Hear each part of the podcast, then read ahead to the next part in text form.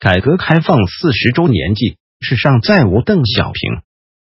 作者：向松佐。一，母亲说，他领导下我们能吃饱饭，他是个好人。今年是改革开放四十周年，想写点文字纪念进来的邓小平同志。每次坐到书桌前，却又不知道写点什么好。我是一九六五年生人，十五岁之前基本没有吃过饱饭。我想，大多数五六十年代出生的人都有这样的经历。有一次看到诺贝尔文学奖得主莫言先生的一个访问，记者问他对小时候最深刻的记忆是什么，莫言回答就一个字：饿。我听后感同身受。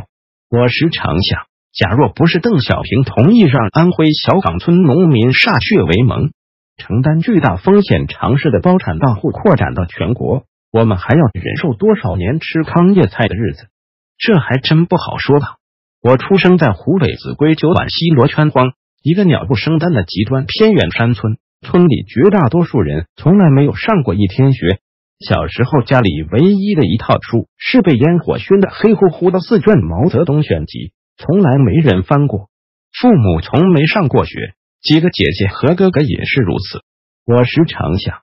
假若不是小平同志果断决定恢复高考，我上大学的机会绝对是零。最大的可能是继续生活在那个几乎与世隔绝的山沟里，脸朝黄土背朝天，终老一生。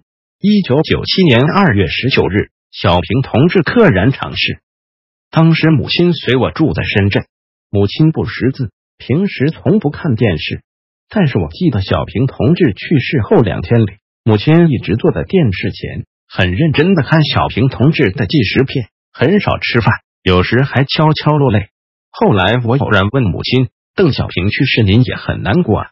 母亲说：“他领导下我们能吃饱饭，他是个好人。”是啊，小平同志是个好人，这是我不识字的母亲对人的最高评价了。我想有很多很多像我母亲这样朴实的农民也会这样说。前不久读到秦朔先生写的关于广东长隆动物园和珠海横琴海洋世界主题公园的创办人苏志刚先生创业的传奇故事，有一段话是这样的：他很感恩，从公司办公室到家里都挂着邓小平的像，感恩共产党和改革开放。一九九七年二月十九日，邓小平去世时，苏志刚带着一家人跪地向邓小平祭拜。是啊。我想，很多很多第一代企业家都会像苏志刚先生那样，从内心深处对小平同志满怀感恩之情。美国哈佛大学费正清中心原主任傅高义历经十年时间撰著的《邓小平时代》，很多朋友都读过。他在序言里有这样一段话：二零零零年夏天，我在韩国济州岛遇见我的友人，二十世纪美国最了不起的东亚事务记者奥伯多夫尔。我对他说，自己要退出教学工作，想写一本书，帮助美国人理解亚洲的重要发展。奥伯多夫尔毫不迟疑的说：“你应该写邓小平。”思考几周后，我断定他说的对。亚洲最大的问题是中国，而对中国的现代历程造成最大影响的人是邓小平。是的，对于过去数十年的中国、亚洲乃至世界历史而言，有哪个人比邓小平？更值得学者去研究呢。改革开放四十年之际，很多人都深切怀念小平同志。今年已经有很多文章回忆和纪念小平同志。每当国家和民族的发展和命运遇到重大挑战或处于重要时间节点的时候，人们会不约而同的想到小平同志。或许这是衡量一位伟大领导者持久影响力的最佳指标吧。二。邓小平时代的作者傅高义说，在那个时代，中国有邓小平这样一位领导人，是中国人的幸运。伟大的中国改革开放是英雄造时势，还是时势造英雄？我认为是英雄造时势，这个英雄就是邓小平。有一种观点认为，没有邓小平，也会有其他领导者开启改革开放。另一种观点认为，在一九七零年代后期那样的历史时刻。唯有邓小平才能领导中国开启改革开放。我同意后一个观点：历史无法假设，亦无法推倒重来。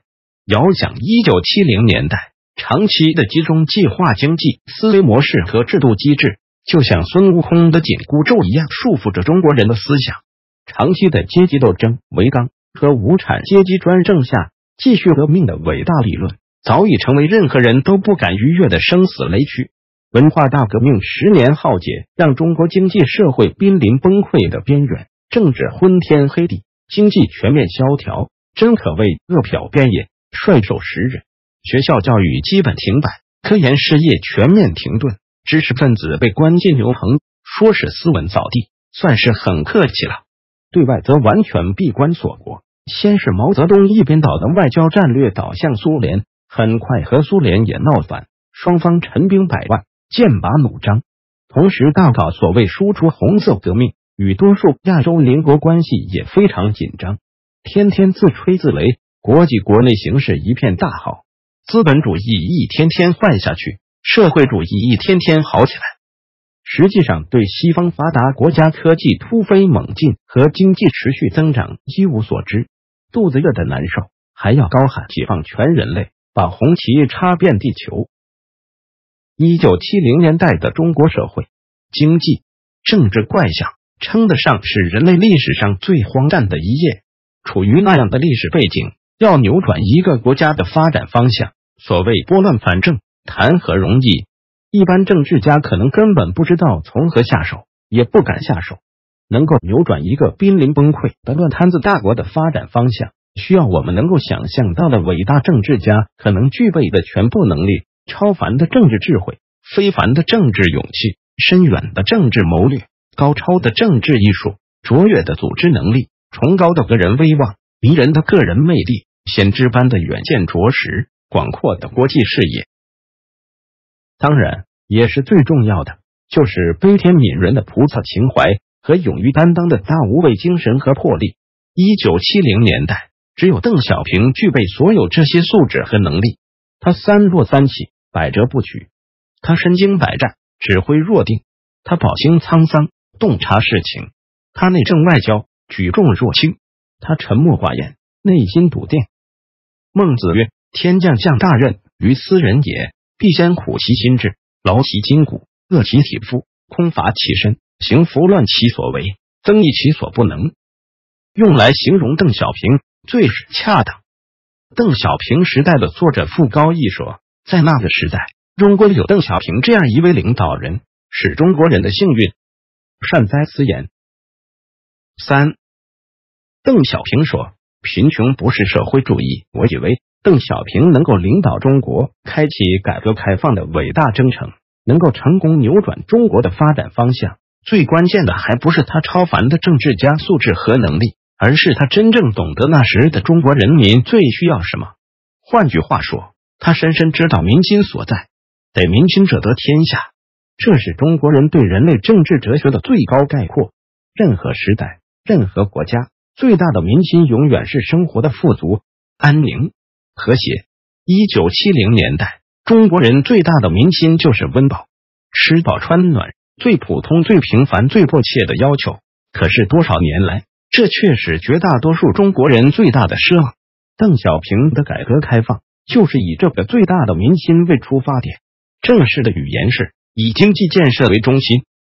邓小平说：“贫穷不是社会主义。”邓小平说：“我们穷了几千年了，不能再穷了。”邓小平说。一个生产队有了经营自主权，一小块地没有种上东西，一小片水面没有利用起来搞养殖业，社员和干部就要睡不着觉，就要开动脑筋想办法。全国几十万个企业，几百万个生产队都开动脑筋，能够增加多少财富啊？这是常识，这是真理，也就是民心。四，小平同志最喜欢讲的一句话就是实事求是。小平同志能够成功开启和领导伟大的改革开放，扭转中国前进的历史进程。如果说有一个法宝和秘诀，这个最重要的法宝和秘诀是什么？那就是实事求是。小平同志最喜欢讲的一句话就是实事求是。一九九二年著名的南巡讲话里，小平同志多次强调，实事求是是马克思主义的精髓，要提倡这个，不要提倡本本。我们改革开放的成功不是靠本本，而是靠实践，靠实事求是。实事求是只是最简单的四个字，然而小平同志思想里的实事求是却具有最丰富的含义。以我粗浅的理解，小平同志的实事求是至少包括如下重要含义：其一，尊重常识，尊重事实，尊重老百姓的愿望；其二，勇于承认错误，勇于改正错误，勇于放弃成见或偏见；其三，反对形式主义、文牍主义。官僚主义。其四，强调做比说重要，强调实际效果。其五，反对个人崇拜，不宣传自己。改革开放初期，有一个著名的傻子瓜子的故事，最能说明小平同志尊重常识、尊重老百姓最基本的愿望。一个炒瓜子的个体户雇佣了超过七名员工，当地官员把他当做剥削阶级资本主义分子，准备抓起来。事情报告给小平同志，他果断的说：“先不要动。”当时一些人给中央领导写信说，马克思说过，雇佣不超过七个人不算资产阶级，超过七个人就算资产阶级或剥削阶级。据说小平同志只说了一句话：“这不合情理吗？”后来在一次讲话里，小平同志还专门谈到傻子瓜子事件，强调领导干部要尊重老百姓最基本的愿望。美国著名外交家基辛格曾经说：“邓小平是我见过的做的比说的多得多的极少数领导人。”小平同志沉默寡言，却言出必行，一言九鼎。很多和邓小平有过直接交道的全球政要都知道，邓小平话不多，总是单刀直入，直击要害。对于任何领导人来说，勇于承认错误、改正错误、放弃成见。恐怕都是最困难的一件事情。小平同志堪称典范。在同意大利著名女记者的谈话里，小平同志坦诚：“你一定要记下我的话，我是犯了不少错误的，包括毛泽东同志犯了有些错误，我也有份。只是可以说，也是好心犯了错误，不犯错误的人没有。有多少领导人能够坦诚自己犯错误，主动认错，向所有人民认错？”新加坡国父和前总理李光耀曾经如此回忆邓小平：“我从未遇见任何一位共产党领袖在现实面前会愿意放弃一己之见，甚至还问我要他怎么做。为了国家和民族的最高利益，能够勇敢的放弃一切成见，尊重现实，尊重事实。这就是邓小平的非凡和卓绝。邓小平多次强调要反对形式主义、文牍主义、官僚主义。”一九九二年南巡讲话里专门有一段话是这么说的：现在有一个问题，就是形式主义多，电视一打开尽是会议，会议多，文章太长，讲话也太长，而且内容重复，新的语言并不很多，重复的话要讲，但要精简。形式主义也是官僚主义，要腾出时间来多办实事，多做少说，多做少说，这不就是针对今天说的话吗？小平同志没有系统的大部头著作，他自己坦诚读书不多，我读的书并不多，就是一条相信毛主席讲的实事求是。过去打仗靠这个，现在搞建设、搞改革也靠这个。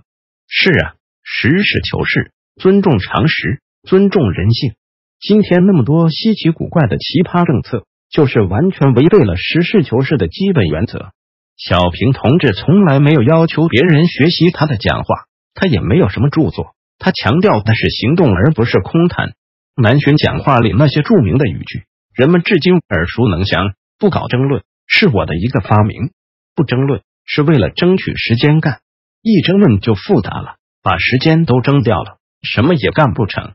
不争论，大胆的事，大胆的闯。现在有用的东西影响我们，也有左的东西影响我们。但根深蒂固的还是左的东西。有些理论家、政治家拿大帽子吓唬人的，不是右，而是左。左带有革命的色彩，好像越左越革命。左的东西在我们党的历史上可怕呀！一个好好的东西，一下子被他搞掉了。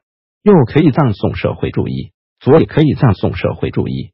中国要警惕右，但主要是防止左。这些话今天读来依然振聋发聩。今天那些极左的东西，不是又开始沉渣泛起了吗？五小平的回答就是简单一句话：这些年来，凡是和美国关系好的国家都发展的不错。小平同志的实事求是，尤其体现在谋划和处理对外关系上。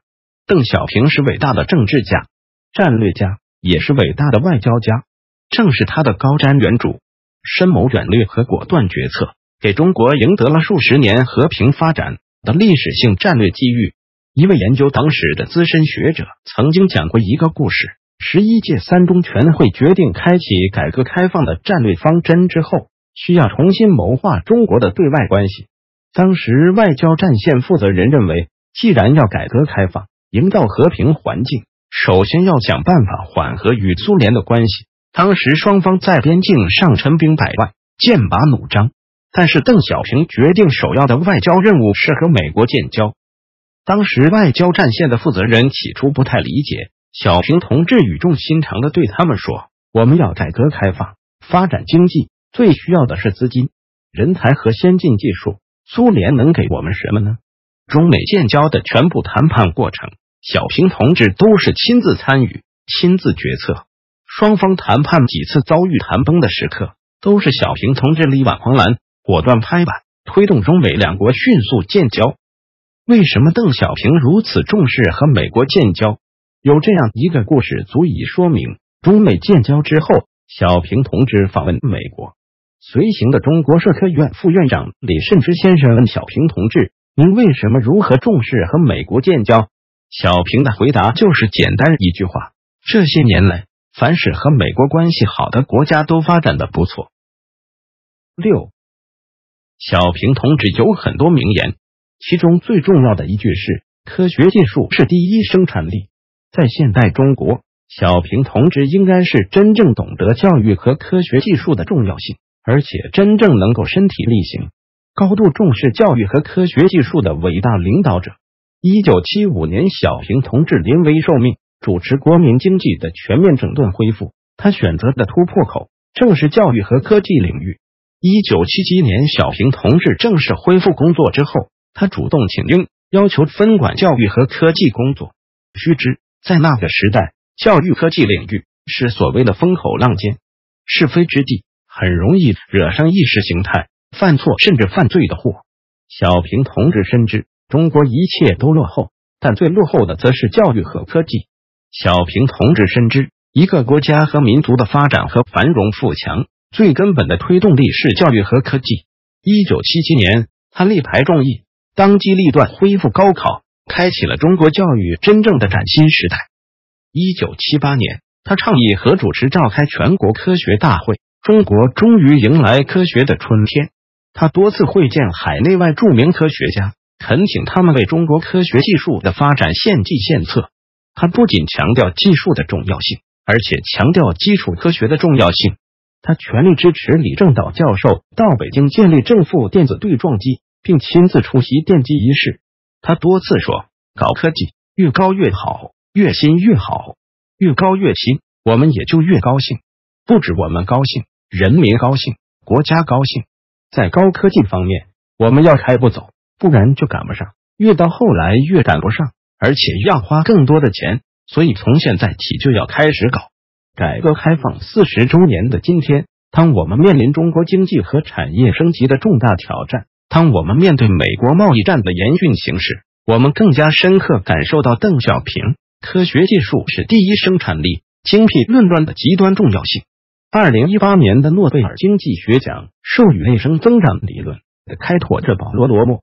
罗默用严格的数学模型证明了邓小平的著名论断，可算是对邓小平思想严格的科学注释。远为重要的是，中国经济和产业转型要想取得成功，唯一正确的策略就是深入改革和完善教育和科研体系，建立能够鼓励和弘扬自由之精神、独立之思想、真正富有创造力和想象力的教育科研体系。唯有如此。才能真正激发和创造出科学技术的第一生产力。改革开放四十年之际，让我们反复重温和深刻体会邓小平的伟大论断吧。七，邓小平说：“改革开放迈不开步子，不敢闯。说来说去，就是怕资本主义的东西多了，走了资本主义道路，要害是姓资还是姓社的问题。判断的标准应该主要看是否有利于发展社会主义社会的生产力，是否有利于增强社会主义国家的综合国力，是否有利于提高人民的生活水平。四十年弹指一挥间，回望改革开放四十年的峥嵘岁月，小平同志实际上是两次领导和开启中国的改革开放。一九七八年是第一次。经过举世瞩目的真理标准问题大讨论，小平同志成功凝聚全党和全国人民的共识，吹响了改革开放的伟大号角。解放思想，实事求是，团结一致向前看，是改革开放的宣言书。小平同志入情入理、情真意切的讲话，改变了中国历史发展的方向，改变了整个世界。一九八九年天安门大屠杀事件后，国内大搞所谓。社会主义教育运动向左转的步伐突然加快，改革开放几乎完全停顿。中国人民再一次走到历史的十字路口，所有人都在彷徨、观望、焦虑、忧心，甚至恐慌。国民经济再一次陷入缓慢增长乃至停滞不前。中国向何处去？改革开放还要不要继续？就在这个历史的关键时刻。八十八岁高龄的邓小平从北京出发，一路南巡，所到之处，他时而大声疾呼，时而言辞批评，时而语重心长，时而喃喃自语。所有的讲话都传递出一个最根本、最重要的信息：谁不改革谁下台。改革开放初期，邓小平在中国的南方画了一个圈，以深圳经济特区为突破口，杀出一条血路来，为全方位的改革开放政策探索道路。积累经验。当改革开放面临逆转甚至夭折的历史紧要关头，邓小平再一次来到深圳，发出必须坚持改革开放的历史最强音。南巡讲话的伟大意义和重要性，一点不亚于解放思想，实事求是，团结一致向前看。南巡讲话的许多经典段落，早已成为人们讨论中国经济社会发展历史趋势的基本思想和判断准则。邓小平说。改革开放迈不开步子，不敢闯。说来说去，就是怕资本主义的东西多了，走了资本主义道路，要害是姓资还是姓社的问题。判断的标准应该主要看是否有利于发展社会主义社会的生产力，是否有利于增强社会主义国家的综合国力，是否有利于提高人民的生活水平。三个有利于是邓小平改革开放思想的精华。是判断一切是非的试金石。邓小平说：“计划多一点还是市场多一点，不是社会主义与资本主义的本质区别。计划经济不等于社会主义，资本主义也有计划；市场经济不等于资本主义，社会主义也有市场。计划和市场都是经济手段。社会主义的本质是解放生产力，发展生产力，消灭剥削，消除两极分化，最终达到共同富裕。”什么是社会主义的本质？邓小平的这段话应该是最精辟和最正确的回答。你还能想到第二个更好的社会主义的定义吗？只是我们今天离邓小平心目中的社会主义还差得很远。正是南巡讲话之后，中国决定建立社会主义市场经济体制。正是南巡讲话之后，中国加快加入 WTO 的谈判进程。并最终在二零零一年正式加入 WTO，中国经济从此深度融入全球经济体系。十年后，中国成为世界第二大经济体。正式南巡讲话之后，中国大幅度放宽对民营或私营经济的限制，大力鼓励民营或私营经济的发展。如今，民营经济或私营经济已经成为中国经济真正的主体。民营经济或私营经济贡献了 GDP 的百分之六十，财政收入的百分之七十，出口的百分之八十，就业的百分之九十。正是南巡讲话之后，中国决定加快上海浦东开发。如今，上海浦东已经成为全中国乃至全世界最繁华的金融和商业中心之一。上海已经成为全球重要的金融中心之一。毫无疑问。邓小平的南巡讲话领导和开启了中国第二次改革开放。八，开放是全面的开放，改革更是全方位的改革。不仅经济体制要全面改革，政治体制更要全面改革。邓小平开启的改革开放是全面的、全方位的改革开放，开放是全面的开放，改革更是全方位的改革。不仅经济体制要全面改革，政治体制更要全面改革。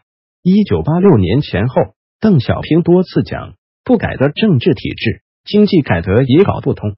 政治体制改革同经济体制改革应该相互依赖、相互配合。政治体制不改革，经济体制改革不可能真正成功；政治体制不改革，经济体制改革的成果就可能毁于一旦。有人统计过，一九八零年代，邓小平专门同中央领导人论述和强调政治体制改革超过二十次。三十多年过去了，他关于政治体制改革的许多精辟论断依然振聋发聩、发人深省，依然是我们分析、判断。规划、部署全面深化改革，尤其是政治体制改革的基本指导原则。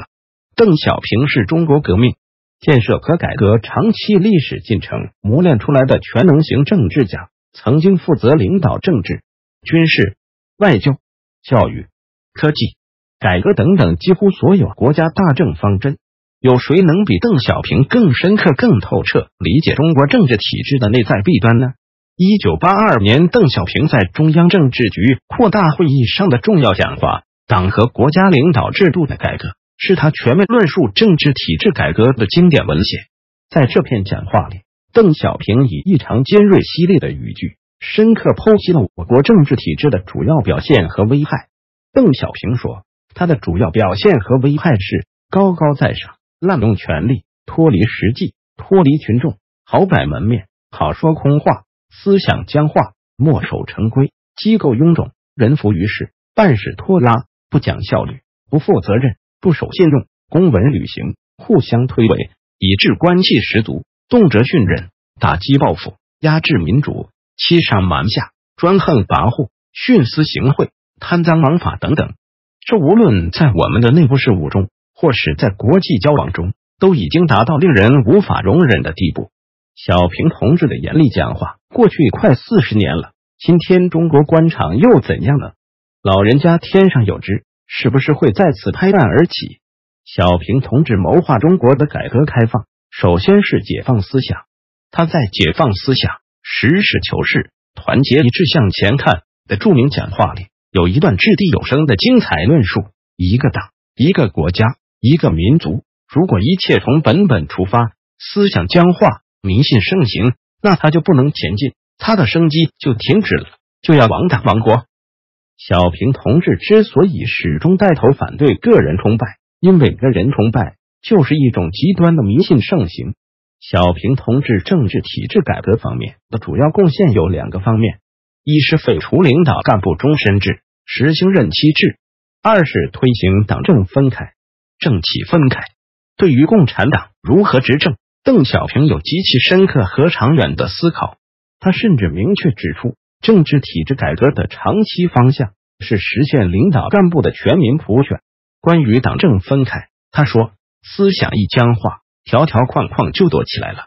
比如说，加强党的领导，变成了党去包办一切、干预一切；实行一元化领导，变成了党政不分、以党代政；坚持党中央的统一领导。”变成了一切统一口径。关于官员是应该对上级负责，还是对人民负责？他说：“思想一僵化，不从实际出发的本本主义也就严重起来了。书上没有的，文件上没有的，领导人没有讲过的，就不敢多说一句话，多做一件事，一切照抄、照搬、照转，把对上级负责和对人民负责对立起来。吴总理至此不仅仰天长叹，今日滚滚诸公。”有多少人敢于站出来说自己是对人民负责，不都是对上级负责？小平同志天上有知，他对今日政治生态该做如何感想？九，古人云四十不惑。然而，改革开放进入四十周年，很多人却开始迷惑不解，甚至陷入焦虑和恐慌。为什么会感到大惑不解？